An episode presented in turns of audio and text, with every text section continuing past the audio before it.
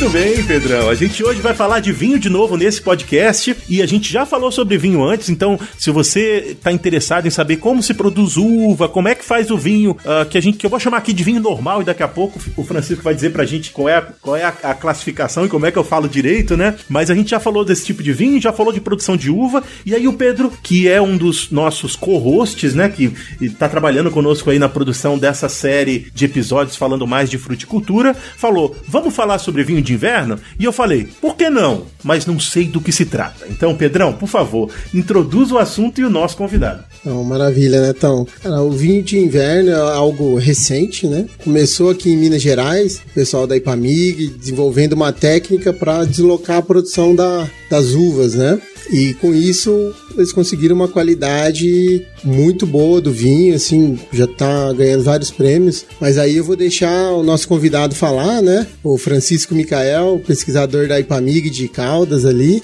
que é um companheiro ali da época de pós, doutorado. Então, Francisco, é contigo, cara. O que, que é essa história do vinho de inverno? Se você pudesse apresentar um pouquinho pra gente. Olá, Pedro. Olá, José. Olá, ouvinte. Então, eu sou o Francisco Micael, sou pesquisador aqui da empresa de pesquisa agropecuária de Minas Gerais, a EPAMIG, né? Fico lotado no campus Caldas e sul de Minas Gerais. E nós desenvolvemos trabalhos dentro do, do ramo da vitivinicultura. Então, somos ah, felizados por trabalhar com uva e vinho. E o bom de trabalhar com vinho é que quanto mais você bebe, mais você conhece. Então esse é um fato que a gente tem que carregar. Aprender, a gente tem que degustar. oh, vida boa, hein, Francisco? Vida muito boa. Eu sou engenheiro agrônomo, formei na UFERSA, Universidade Federal Rural do Semiárido, que fica em Mossoró, Rio Grande do Norte, lá no Nordeste. Fiz graduação e mestrado e o doutorado eu fiz na UFLA, na Universidade de Lavras, um, é, dentro da fruticultura, como área, né, dentro da fitotecnia, na verdade. E meu orientador foi o doutor Murilo de Albuquerque Regina, que é o pai da dupla poda, que originou os vinhos de inverno, que a gente vai falar um pouco. E nesse meio tempo, uh, eu conheci o, o Tatu lá, já faz o que? Já faz uns 6, 7 anos que eu já conheço o Tatu. Não conta essas coisas, não, que a entrega. Os bastidores a gente deixa para depois do papo. tá tudo bem.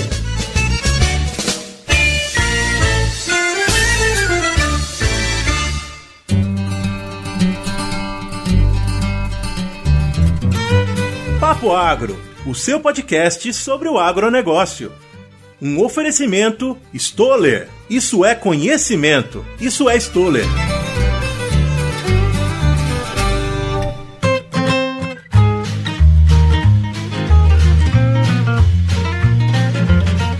Aí, Francisco, eu tava conversando com você antes da gente começar a gravação e eu tava querendo entender o que, que é o conceito de, de vinho de inverno. E aí eu já vou te deixar com aquela pergunta que eu provoquei ainda há pouco, porque eu tava pensando nesses vinhos licorosos que eles são, que na verdade eles uh, alteram a data em que eles escolhem a uva para uma data um pouco mais tarde, e aí produzem um vinho aqui na, na, na América do Norte que é mais encorpado e, e, e é mais doce, inclusive tem um, uma, uma textura mais de licor do que de vinho. É esse mesmo conceito ou o que, que é que é esse conceito de vinho de inverno aí no Brasil? Hum, na verdade, o vinho de inverno ele é totalmente diferente do vinho licoroso. O vinho licoroso é um tipo de vinho e o vinho de, e pode existir vinho licoroso de inverno. Ah, mas vamos lá por partes para desmembrar para a gente chegar até o vinho licoroso. O vinho nada mais é que a bebida fermentada da uva, para quem está em casa. É, normalmente o ciclo da uva tradicional ela ocorre no verão. O verão de climas subtropicais e tropicais é chuvoso. E o vinho de inverno ele veio como uma resposta para a gente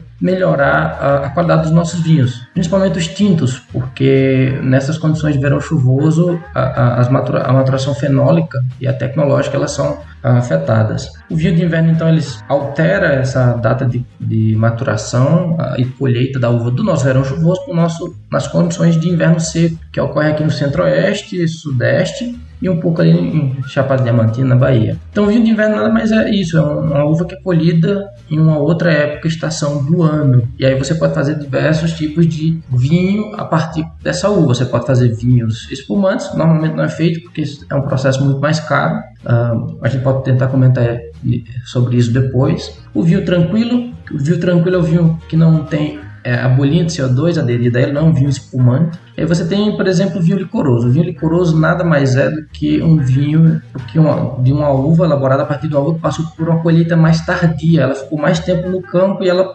desidratou. No momento que ela desidrata, ela perde água e aí ela fica ah, com menos mosto. O mosto fica mais denso, concentra acidez, concentra açúcar. Então você tem uma bebida bem mais densa e bem mais doce. É por isso que ele é licoroso. Tem, existem, por exemplo, vinhos de colheita tardia que são elaborados a partir da, da, das uvas de inverno. Você encontra alguns rótulos disponíveis no mercado já. Ah, então, vê, se eu entendi. Ambos os, esses, essas classificações de vinho, elas lidam com a época que você colhe a uva, só que no vinho licoroso você demora mais para colher a uva e ela ganha características diferentes, enquanto que o vinho ah, de inverno você muda alguma coisa na, na forma com que você lida com a cultura para fazer com que ela floresça e frutifique e colha numa outra época, é isso? Isso, é isso aí. Eu posso fazer vinho licoroso colhendo ele no verão. Obviamente vai apodrecer tudo porque tem muita doença, vai ser difícil chegar lá, mas existe. Por exemplo, existe uma vinícola aqui no sul de Minas, em Caldas, que tem feito isso, uh, usado uh, uh, uma variedade francesa para fazer um vinho licoroso, um vinho de colheita tardia, como a gente chama, que é um vinho mais de sobremesa. Você toma em pequenas doses, como ele é um pouco mais alcoólico, tem esse mas esse doce, essa, esse açúcar residual, então se torna um vinho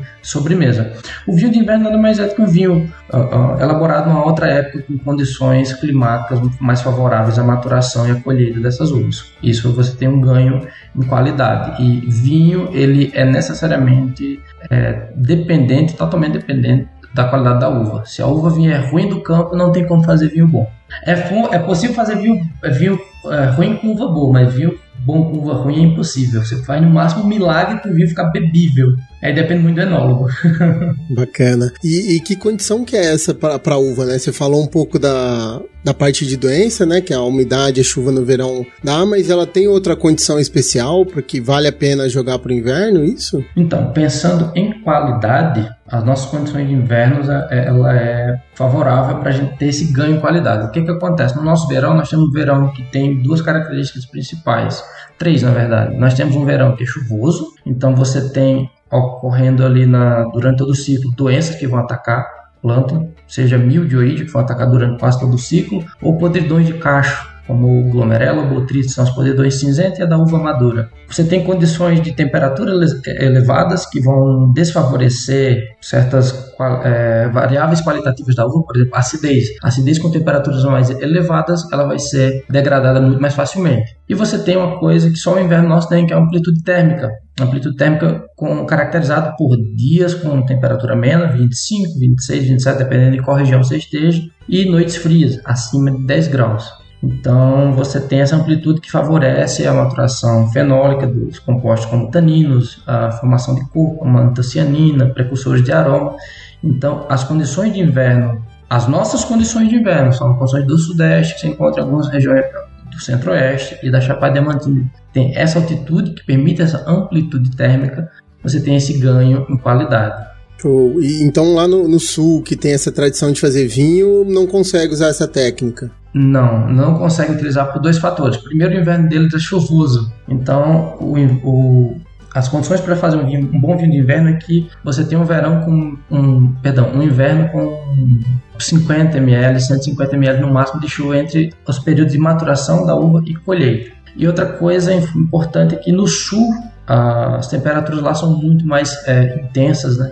do que as nossas condições do Sudeste. Então, temperaturas abaixo de 10 graus, médias mínimas abaixo de 10 graus em regiões, seja no sul ou de altitude, até nas nossas condições aqui do Sudeste, é impossível você fazer dupla poda, porque a videira não vai responder bem, ela precisa dessa, dessa temperatura de base para crescimento, acima de 10 graus. Abaixo disso, ela vai tentar entrar em dormência e você tem risco com geadas. Então, região que bate geada, esquece. Então, o que, que a gente fala para o de inverno? É, são, as condições ideais são altitude entre 600 e 1000 metros, mais ou menos. Dependendo da sua latitude, essa altitude pode aumentar, pode ser acima de 1.100, 1.200. por exemplo, como algumas regiões do centro-oeste, que não ocorra geada nessas temperaturas mínimas mais intensas. Então, onde tem café, vai dar certo a, a, a uva para fazer vinho de inverno. É, é, uma, boa, é uma boa dica para quem está pensando em que ambiente, né? É, então, um ambiente propício para o café é também propício para as uvas de inverno. Isso. Café não tolera geada nem, nem as uvas. Nem fala em geada aí que o pessoal de Minas vai arrepiar. Vai. Esse ano foi muito intenso. Muito bem, você que está ouvindo o Papo Agro, quero dar uma paradinha aqui para lembrar você que a gente está em todas as redes sociais como Papo Agro e se você quiser encontrar com a gente no Instagram, que é onde a gente fala mais com vocês, é Papo Agro Podcast. E se você quiser seguir a gente para ficar antenado de cada novo episódio no seu aplicativo de podcast favorito, é só procurar como, Kézia Maria? É só procurar por Papo Agro separado. Muito bem, segue a gente na plataforma de podcast que você ouve, que aí toda semana você vai ser informado informado quando um novo episódio sair. Mas olha só, é, Francisco, eu queria ver com você, entender da onde que surgiu essa ideia uh, de mudar a época de colheita da, da, uva, na verdade, alterar todo o processo né, uh, de produção da uva para que ela produza uh, a colheita no, no, inverno e qual, quais as práticas agrícolas que são necessárias para que essa mudança ocorra. Ok, então vamos falar um pouco aqui de história. Pessoal, eu ouvi, vamos sentar que lá vem história. Senta que lá vem a história.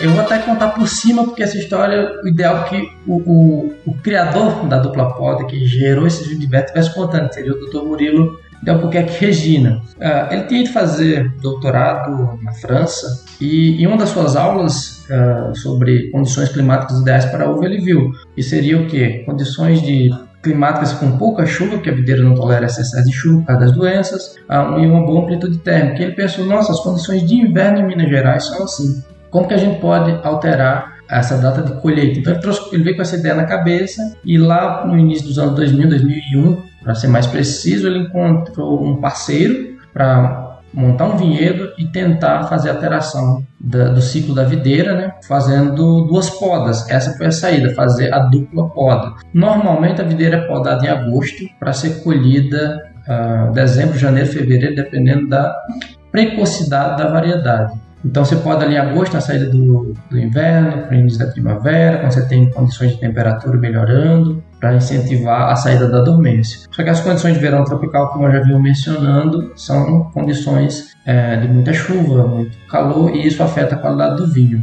E aí, quando chegar lá em janeiro, fevereiro, com os ramos lignificados, eu faço uma segunda poda. E aí ela vai originar a minha produção, que ocorre ali entre junho e julho. Então, é só lignificado é quando ele já está ficando marronzinho, parecendo madeira, né? Com ramos, isso, amarronzados. E vale salientar que durante a, o período do, de agosto a dezembro, a janeiro, nós chamamos esse período de período vegetativo e a, segunda, a partir da segunda poda nós chamamos de período reprodutivo ou produtivo, que é o que vai dar origem à nossa produção. E por que período vegetativo? Porque durante esse, é, essa primeira fase, todos os ramos que saem, os ramos não, perdão, todos os cachos que saem, eles são removidos. Por quê? Se a, se a, a minha, o meu cultivo, a minha produção do verão ela não é tão boa, então a gente remove e a planta só vegeta, ela forma ramos e acumula uh, reservas energéticas para gastar na segunda poda. Então, esse é o diferencial. É um, um ciclo que tem duas podas, dois períodos de crescimento, mas com apenas uma colheita que ocorre em condições climáticas favoráveis a variáveis de, de qualidade de uvas superiores, né? que vão dar origem a um vinho fino de qualidade. Eu tenho, eu tenho uma pergunta aqui que é mais relacionada a essa parte técnica. Então, vamos lá. Uh, você está tentando migrar a produção da uva para uma época em que, teoricamente, a planta já deveria ter produzido. Você está deslocando o processo, né, todo o processo de reprodutivo da planta para um momento em que, pela natureza, ela já teria tido isso anteriormente. Correto. Uh, tem algum prejuízo no, na, no, no quesito produtividade e outras questões? Quer dizer, você tem que fazer uma escolha para mudar de qualidade para produtividade produtividade? Como é que é isso? Sim, uh, algumas variedades, por exemplo, sob a dupla poda, sob esse manejo, elas produzem menos, uh, ou estavam produzindo menos, porque com, o desenvolvimento das pesquisas, nós estamos vendo, vendo que alguns, com alguns resultados já preliminares do ano de 2021, nós aumentamos, conseguimos aumentar a produtividade de algumas variedades. Normalmente, sobre o verão, as condições de verão, elas produzem melhor. E outra condição é, que é característica da dupla poda é que você tem um gasto maior, porque você tem dois manejos para uma colheita apenas. Então, a uva de inverno ela se torna mais cara. Então, esse é um, um, um porém desse manejo, que você tem duas podas, duas desbrotas, uh, dois despontes, duas desfolhas, duas dois manejos fitossanitários, dois manejos de controle de mato. Então, tudo isso vai encarecendo o custo final da produção da uva. Entretanto, todo ganho em qualidade vai compensar, porque você vai ter um valor maior agregado naquela garrafa, você vai ter vinhos que vão suportar a passagem por barrica. Hoje, qualquer vinho de inverno que passa por barrica, nós estamos falando aí de uma garrafa custando pelo menos 150, 180 reais valor agregado. Isso sem premiação. Caramba! Sem premiação. Com premiação. É muito dinheiro, esse valor hein? aí já vai, vai mais do que 200 reais facilmente. Aí tem fatores e fatores que podem vão determinar o preço de garrafa, mas é mais ou menos por aí. A escolha do produtor é eu abdico um pouco da produtividade, que você está dizendo que isso está melhorando, né? Para migrar para uma qualidade, para uma característica de vinho diferente que tem outro mercado e que vai, é, no final das contas, obviamente, se o produtor estiver pensando em lucro e ele está, nos dá uma melhor rentabilidade, é isso? Isso.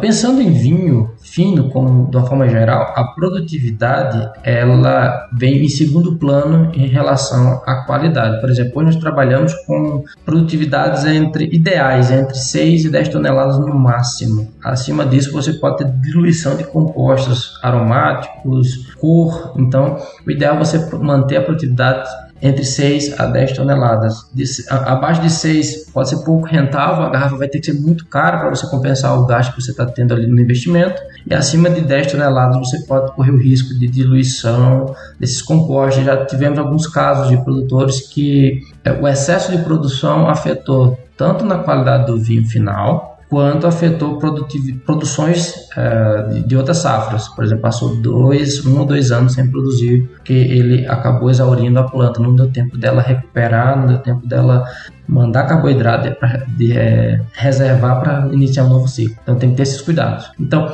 pensando em produtividade, que ela já é em teoria limitado, você teve um advento, não advento, um ganho a mais na, na, questão de qualidade. E isso, principalmente pensando em vinho tinto. Vinho tinto ele tem compostos, como eu falei, fenólicos. Os compostos fenólicos eles precisam passar por uma maturação própria exclusiva deles. Porque na videira, a uva ela passa por dois tipos de maturação. A tecnológica, que é açúcares, que a gente chama de solos solúveis, acidez e o pH. Isso vai dar uma característica com o vinho. Só que nos, nas uvas tintas você tem a questão dos taninos. Taninos eles trazem a distingência na sua boca. Quando você pega um tanino que ele não está muito bom, nós comumente chamamos ele de tanino herbáceo, você vai beber o vinho e na boca vai ficar parecendo que você mordeu um caqui verde, uma banana verde, um raju. Ah, caqui é bom, bom, cara. Verde, eu acredito que não. Verde, talvez não. A casca, principalmente. Terrível. Então, quando você passa por, por uma maturação fenólica que não tem interferência de climática, com excesso de temperatura nem esse tanino gente, ele polimeriza e nós começamos a chamar ele de tanino redondo, é um tanino que na boca ele vai secar sua boca, mas não vai ter essa a, a agressividade, não vai ter esse travamento na boca. Então a uva de inverno, ela é, o vinho de inverno, ele tem essa característica de ser um vinho com taninos redondos. O, normalmente o pessoal do sul eles acabam, por exemplo, tendo essa boa maturação fenólica quando ocorre um período de verão seco, como ocorreu em 2020. E aí eles chamam de safra das safras. Aqui nós comumente chamamos de inverno. Todo ano tem. Todo ano tem. Então, assim, eles têm essa dificuldade por causa do verão ser chuvoso. Nós tiramos o verão e passamos para o inverno, que dá essas condições é, ótimas para produzir vinhos de qualidade. Ô Francisco, você falou do, do açúcar na, na, uva, do acúmulo de açúcar, e esse acúmulo de açúcar está muito relacionado com o teor alcoólico, né? Por isso que a Minas, São Paulo perdeu a, assim, o know-how de fazer vinhos de qualidade, porque por causa da nossa condição de verão, não tinha como produzir uva vinífera e ficou nas uvas rústicas, né? E voltando para isso, produzindo inverno, aí eu tenho uma condição boa, mas como o nosso inverno aqui é bem seco, não fica açúcar demais, aí o teor de álcool do, do vinho não sobe muito, não? Então, uh, de fato, você ponderou muito bem. Uh, o inverno, como ele tem pouca chuva, não tem diluição de composto, de açúcares principalmente, o nosso vinho, as nossas uvas, se você não tiver cuidado durante o acompanhamento da maturação, elas podem chegar facilmente a 28, 29, 30 de grau Brix. Isso é muita coisa. Isso pode gerar um álcool potencial aí de 17, 18%. Isso já vira, já vira só um pouquinho, Francisco. Só, é, pro pessoal que tá ouvindo aí que não sabe o que é Grau Brix, a gente tem um monte de gente aqui que ouve que nem é do agro. O que é Grau Brix, uh, novamente, pra gente? O Grau Brix, ele nada mais é que a unidade de medida para os solos solúveis, que são os açúcares. Ele representa, por exemplo, 10 Grau Brix, quer dizer que tem 100 gramas para cada litro de, uh, de mosto ou de vinho. Então, se a, a nossa uva do inverno ela pode chegar facilmente a isso. 25, 26, 27, até perto de 30. Óbvio, ela, uma parte ela sintetiza, a outra é por, por perda de água. Ela começa a perder água e ela começa a concentrar, por concentração. Mas normalmente os vinhos brancos nós escolhemos com pelo menos 21 grau Brix e os vinhos tintos com pelo menos 23. Então, entre 21 e 23 você vai ter aí 11,5, 12 de álcool e a partir de 23 você vai ter de 12,5 até 14,5, 15. E essa ponderação que o Pedro fez é até interessante, porque em função dessas nossas condições, nós tivemos que lutar com a legislação. O pessoal daqui de Minas, os produtores, se reuniram para alterar a legislação, porque segundo a legislação, o vinho ele tem que ser de 8.2 até 14% de álcool. A partir disso, ele se torna, ele é vinho fino, né? Aí se é tinto seco, se é branco seco, não depende, ele é vinho fino e a partir de 14.1 ele já não era mais vinho fino, ele era vinho é, licoroso. É, e nós precisamos precisamos é, alterar isso. E foi alterado, então, de 14,1 a 16, agora chama-se vinho nobre. Então, nós ganhamos uma denominação meio que exclusivamente nossa. Óbvio, outros, outros lugares no Brasil que chegarem a esses teores alcoólicos vão ter, utilizar esse tipo de denominação. Então, tem que ter cuidado durante a evolução da maturação. Então, sempre fazer semanalmente o acompanhamento dos solos solúveis. Quero te fazer uma pergunta de pinguço. Então, se eu quiser ficar mais bebo, eu tenho que tomar o, vinho uh, de inverno, é isso? Bebo mais rápido? não, não necessariamente, não necessariamente. Pessoal, os produtores, eles, eles já fazem um bom acompanhamento da maturação do campo. Normalmente, eles escolhem entre 23 e 25, vai dar um teu alcoólico aí de 14, 14,5. Normalmente, a, a, você tem que fazer todo o acompanhamento para você ter, para chegar no teu alcoólico mais elevado, você tem que ter outros parâmetros também mais elevados. Por exemplo, só o álcool por si só Uh, mais elevado, se você tiver uma baixa acidez, esse álcool ele vai sobressair, você vai perceber muito em boca. E o vinho ele tem que ter um equilíbrio entre acidez, tanino, açúcar uh, e o próprio álcool. Então, se você quer ter um vinho mais alcoólico, tem que manter uma acidez mais elevada, passar talvez por uma barrica que mantenha um período de guarda. Então tem todo um mundo uh, por trás da, da, fabricação do vinho. E tem uma palavra muito engraçada que a gente utiliza, que é até a ex-enóloga aqui da, da, da, da que falava pra gente, a Isabela, ela falava o seguinte, chegou na vinícola, tudo depende. Depende, depende, depende, depende. Depende de que tipo de vinho que você quer, depende do que você vai fazer. Uh, falando em depende, a gente tem uns colegas que também fazem podcast que chama Agro Depende. Então, pessoal do Agro Depende, um abraço para vocês. A gente tá falando muito depende aqui, fazendo propaganda para vocês aqui também. Pera aí, moçada, eu vou interromper esse papo rapidinho porque eu tenho um convite muito especial para fazer para vocês. Vocês sabem que agora a gente tem um parceiro aqui no, no podcast, né? É a Stoller do Brasil, uma empresa que trabalha com produtos relacionados à nutrição de plantas, hormônios e outros produtos que podem ser utilizados para melhorar as lavouras do campo no Brasil. E eles têm um podcast. E falando de campo, o nome do podcast chama Campo On. Nesse podcast, eles trazem especialistas para trazer informação para você com programas focados na biologia biologia, na fisiologia e também na proteção de plantas. Então, a missão de hoje é o seguinte: assim que você terminar esse papo do Papo Agro, você vai lá no seu aplicativo de podcast favorito e procura por Campo On. E aí você vai encontrar esse podcast que é nosso parceiro e que vai trazer muito mais informação para você. Fique bem informado com o Papo Agro e a Stoller do Brasil. Isso é superação, isso é Stoller. É, eu tenho uma pergunta aqui, mas é, é, falando sobre outras culturas, essa técnica que migra, né, o período de produção e colheita na, na uva, pode ser aplicado em outras culturas? quais elas? Talvez sim, alguma que responda a, a, a, uma, a algum tipo de, de, estímulo à floração, ou você alterar o ciclo por podas, ou que ela responda duas podas.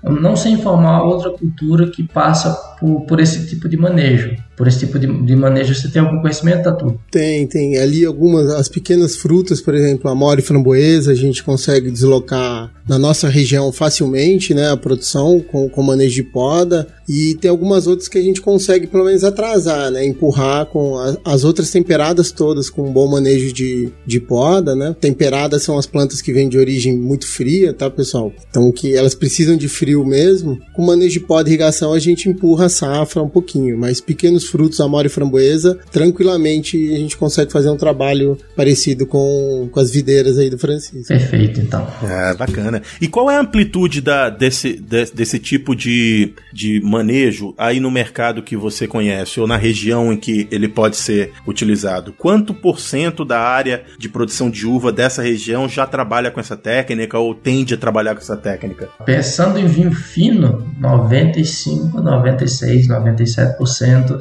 da área para vinho fino vai para uh, vinho é destinada à produção para vinho de inverno. Os demais são pessoas que não, pessoal que não tem áreas com condições climáticas ideais para fazer dupla poda, eles com, com, ficam no, no, no, manejo tradicional. Por exemplo, o pessoal da região da Serra da Mantiqueira, que está numa altitude mais elevada, que não tem condição de fazer dupla poda, aí eles ficam uh, trabalhando com cultivo de verão, cultivo tradicional. E aí você tem uma, uma outra aptidão, é espumantes. Transforma, em vez de você trabalhar apenas com vinho tranquilo, você transforma esse vinho em espumantes e você tem uma excelente área para isso, porque a Serra da Mantiqueira tem altitude, ela tem condições para fazer excelentes vinhos espumantes. E você tem um mercado, um centro consumidor muito próximo. Então você tem pontos turísticos de, de para turismo, você tem condições para fazer isso. Mas hoje 95, 96% da área é destinada a vinho de inverno. Show. E dessas videiras, Francisco, porque se a gente for falar de videira, tem uma pancada, né? O pessoal deve conhecer mais Cabernet Sauvignon, Merlot, Chardonnay, para quem gosta dos brancos. Mas quais que estão se destacando mais nesse manejo de, de vinho de inverno, tanto para vinho tinto, branco e vinho branco?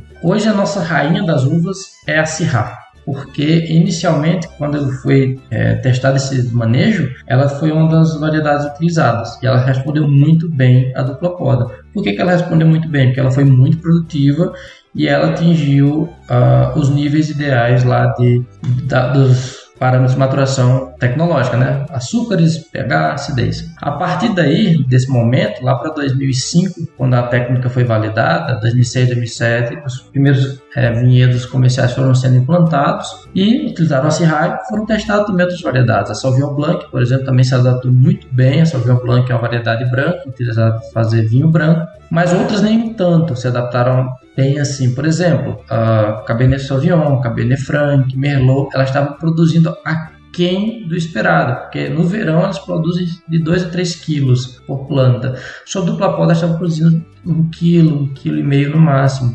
E economicamente se torna um pouco inviável, já que a técnica por si só já encarece o preço do, do, da uva. Então você tem ganho em produtividade. Só que vendo essa, esse cenário evoluir, hoje, atualmente, cerca de 60, 70, até 80% do vinho de inverno vem de duas variedades, que é a Syrah, em sua grande maioria, e Sauvignon Blanc. Uh, e foi tema até da minha tese de doutorado, a gente testou 11 novas variedades sobre a dupla poda para tentar diversificar a cadeia do vinho de inverno, que estava muito atrelada a essas variedades. Então nós tivemos bons resultados, já tem variedades que responderam muito bem a dupla poda, principalmente com a poda com 3 a 4 gemas, é, uma poda mais alta, respondeu muito bem. Então nós temos aí de destaque como variedades tintas, nós temos a Marcelin, Grenache, Tempranillo, uh, e de brancas tem a Marsanne, a Vermentina e a Muscat Grand Blanc. Então essas seis variedades se destacaram muito bem e já podem ser utilizadas pelos produtores. A Merlot, Cabernet Franc, Cabernet Sauvignon, que são uvas muito procuradas pelos consumidores, nós também tivemos boas respostas com essa poda mais elevada. Então está produzindo agora sim dentro daquilo que é esperado. Então de 2, 2,5 kg até 3 kg por planta a gente conseguiu facilmente com alguns porta-enxertos. Né? Nós também tivemos testando alguns porta-enxertos para tentar induzir maior produtividade. Massa. Show. Essa, essa questão da poda aí, a gente tem diferença então nela em, em relação à altura, quanto você deixa, deixa um toquinho maior, um toquinho maior. Sim, uh, durante a poda de agosto, uh, esse manejo ele foi sendo alterado ao longo dos anos, né? Então, atualmente, como que é o padrão de poda que nós desenvolvemos aqui na Epamig? É uma poda em agosto mais baixa, com duas geminhas, que a gente chama de base mais uma, e quando chega ali em janeiro, fevereiro, nós alteramos para de duas a quatro gemas. Base mais duas ou base mais três ou base mais quatro gemas, depende da variedade. Por exemplo, variedades que são responsivas à dupla poda, como a Syrah Sauvignon Blanc, não precisa a gente aumentar essa poda, porque depois você vai ter que fazer é, desbaste de cachos, remover cachos. Então você fez a planta produzir esses cachos, gasta energia para depois você lá simplesmente remover. Não faz muito sentido uh, do ponto de vista fisiológico e nem econômico. Para variedades que já produziram mais pouco, como por exemplo o Petit Verdot, estava respondendo muito a quem com poda de duas gemas, a Mourvedre, a Turiga Nacional, essas responderam muito bem a poda com 3 a 4 gemas. A própria Merlot, Cabernet Franc, Cabernet Sauvignon também responderam muito bem. Então, para essas variedades, já pode utilizar esse tipo de poda mais, um pouco mais longa, né? Base mais 3 ou base mais 4 gemas. Porque a fertilidade das gemas, elas estão em gemas mais altas do ramo. Bacana, bacana. Bacana. Bicho, papo bom, hein? Francisco sabe pra caramba sobre uva. Eu queria tá, ter mais tempo aqui para conversar com ele, que já tô começando a aprender, já tô querendo trabalhar aí na, no centro-oeste do Brasil, no sudeste do Brasil. Tem como fazer é, vinhos de inverno mais para cima ou é só ali no centro-oeste mesmo, Francisco? Ou no centro-oeste, não, desculpa, no sudeste, né? Tem, algumas regiões tem, por exemplo. Mas, inicialmente, a dupla poda iniciou aqui no sul de Minas e foi expandindo já para o noroeste de São Paulo foi expandindo já para o norte de Minas, isso foi tomando de conta. Então, hoje você já tem dupla poda em todo o Sudeste, Rio de Janeiro, Espírito Santo, São Paulo e Minas. Você já tem novos projetos sendo implantados, já tem vinho sendo produzido no Centro-Oeste como um todo, Mato Grosso, Mato Grosso do Sul, Goiás e Brasília. Né? E você tem é, região ali da Chapada Diamantina da Bahia. Então, regiões de altitude, que você tem um inverno seco, com pouca ou baixa pluviosidade durante os meses de maturação e colheita, e a gente fala aí de 600 a 1000 metros de altitude, você tem condições é, ideais para fazer vinho de inverno. Por que não abaixo de 600? Porque abaixo de 600 você não tem aquela amplitude térmica, você tem dias quentes e noites quentes, que ocorre no, no Nordeste. Acima de 1000 metros é aquela questão que a gente falou no início, questão de temperaturas mínimas muito baixas e intensas que vai afetar o desenvolvimento e crescimento das plantas ou risco de geada. Posso ter uma área acima de mil metros e tentar? Pode, pode correr o risco se você estiver ali na, na, camada limítrofe de temperatura ou se você tiver em uma latitude diferenciada. Por exemplo, eu estou em Brasília 1200, consigo produzir? Consegue, porque você está muito mais alto que nós aqui no, no sul de Minas. Então você tem a, temperaturas uh, parecidas com a nossa em uma altitude maior. Essas são, são as condições para fazer vinho de inverno. Muito bem. Bom papo, hein, Pedrão? Ah, tá bom demais. Vamos pro resumo? Bora, bora sim, Netão. Resumo do papo! Então, em relação aos vinhos de inverno, pelo que você está falando, tem uma, uma grande demanda, né? E eu queria ver com você se o pessoal já está tá organizando ah, o pedido de uma indicação geográfica ou algo para diferenciar mais. Você já falou que na lei já tem uma diferenciação, mas algo que tem um pouco de, de peso, que caracteriza, fala isso é típico de vinho de inverno, do sul de Minas, da, das regiões. Primeiramente, a gente tem que ponderar que o vinho de inverno é um bebê que nem engatinhando tá. Porque se você for pensar, os trabalhos se iniciaram em 2001 e o primeiro vinho de safra comercial, é, acho que 2011 ou, foi lançado no mercado em 2013. Então nós temos aí em torno de 8, 9 anos de produção. Então nós estamos ainda expandindo. Então nós estamos ainda resolvendo um monte de problema até chegar na questão de terroir e indicação geográfica. Óbvio, queremos chegar lá? Sim, porque nosso vinho tem qualidade diferenciada. Só que a gente ainda precisa dar muitos passos, tem que conhecer ainda muita coisa, tem que ter muito desenvolvimento, implantação, pesquisa, principalmente, para a gente chegar nesse ponto. Então, duas coisas que eu posso adiantar é que foi feita uma pesquisa em parceria com a UFLA, né, é, sobre terroirs, né, é, o efeito do terroir, da, da, do clima, das condições climáticas, né, solo e, clima, sobre as características de, da, do desenvolvimento da, da videira e da qualidade da uva e do vinho da variedade Syrah, né, foram duas teses de doutorado foram desenvolvidas, que vai servir de base para chegar numa, numa, no IP, quem sabe no DO. E atualmente temos a Associação Nacional dos Produtores de Vinho de Inverno, que é a Amprovin, eles registraram a marca Vinho de Inverno, né? já está registrado no, no INPE desde 2016, e eles estão começando agora a fazer o levantamento. Então já tem um selinho, tem toda uma, uma legislação para que o vinho se enquadre, seja caracterizado como vinho de inverno. E a partir daí a gente lutar pra, por uma, uma indicação geográfica ou procedência, futuramente uma denominação de origem. Então, nós ainda estamos caminhando, precisamos de muito tempo é, de, de maturidade para a gente chegar na, na, nessas questões aí de indicação de procedência. Óbvio, já estamos pensando sobre, porque nós temos um produto diferenciado. E é, é meio que impossível fazer em outras regiões do Brasil. Então, nós precisamos desenvolver pesquisa e parceria, né, privada, para chegar nesse ponto em comum. Show de bola. Muito bem.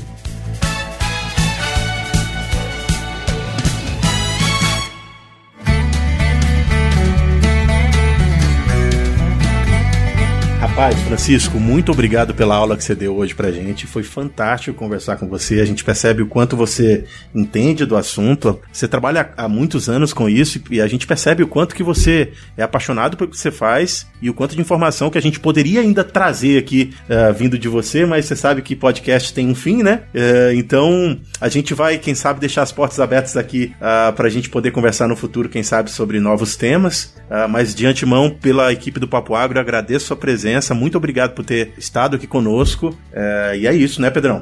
Não, é isso aí, eu agradeço aí, Francisco, a parceria e tá, tá disposto a estar tá conversando com a gente, falar de, desse mundo que é fascinante, né? Eu sou suspeito de falar de uva e vinho e agradeço mesmo aí. E aí, Francisco, fica aqui um espaço também se você quiser divulgar algum projeto que você tem ou como as pessoas podem fazer para entrar em contato com você, essa, essa é a hora. Primeiramente, agradecer pelo, pelo convite, né? É sempre muito bom a gente estar tá falando sobre o Vivinho, principalmente é, divulgando né, nosso trabalho, o que está acontecendo dentro dessa cadeia, que normalmente ela é vista como uma cadeia um pouco glamurosa, e no final das contas ela não é, ela é acessível a todos os públicos. Nós estamos aqui na Epamig, né, no sul de Minas, como já comentei no início do podcast. Vocês podem me encontrar através do meu e-mail, francisco.câmara.epamig.br ou através do telefone é, DDD 35 no número 3735-1101. Se vocês tiverem alguma dúvida de plantio, qualquer coisa que precisem da área de vitivinicultura, nós estamos aqui à disposição para tentar sanar dúvidas,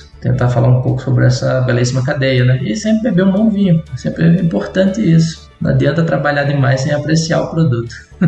Com certeza. É verdade, é verdade. Muito bem, então, antes da gente se despedir, eu queria aqui falar que primeiro o Papo Agro é feito de pessoas e a gente não faria um podcast com mais de 120 episódios se a gente não tivesse um monte de gente envolvida. E hoje o Pedro tá aqui, né, né agora oficialmente trazendo uma série de é, sobre fruticultura e ele vai tocar alguns outros assuntos aqui uh, sobre isso. Então, Pedro, obrigado primeiro por, pela, pela confiança em estar tá trabalhando com a gente. Uh, e eu queria também que você divulgasse seu projeto de podcast, né, que a gente falou da, no primeiro episódio que a gente gravou uh, sobre fruticultura e que é parceiro nosso negócio que vai estar, tá, inclusive, se o Pedro quiser, né? Se o, se o Tatu quiser, uh, divulgando também esse podcast que a gente está gravando agora. Então, maravilha, Natão. Eu que agradeço, né? O convite do pessoal do Papo Agro, né? O Vitor que fez o primeiro contato, você que me recebeu bem. Fico feliz que está dando certo esse projeto de fruticultura. Tem muito assunto sobre fruta aí pra gente tá, tá conversando. E quem quiser saber um pouquinho mais do meu projeto, né? No Instagram Tatu da Fruta, tudo junto. Toda semana tem o Tatu da Fruta podcast, que é um podcast que eu vou falando um pouquinho de como iniciar na fruticultura, como desenvolver, se preparar para começar a produção de fruta. Então, bem do basicão e vamos ver se para frente a gente chega a uns papos avançados igual foi hoje aqui. Muito bem, moçada que tá ouvindo, segue lá o, o Tatu da Fruta, ouça os episódios dele, são muito bons. Uh, e continua aqui conosco também, que a gente vai ter um monte de papo bacana sobre fruticultura e sobre outros temas do agronegócio. Por enquanto, um abraço para quem é de abraço, um beijo para quem é de beijo. Tchau. Tchau, pessoal. Tchau, tchau.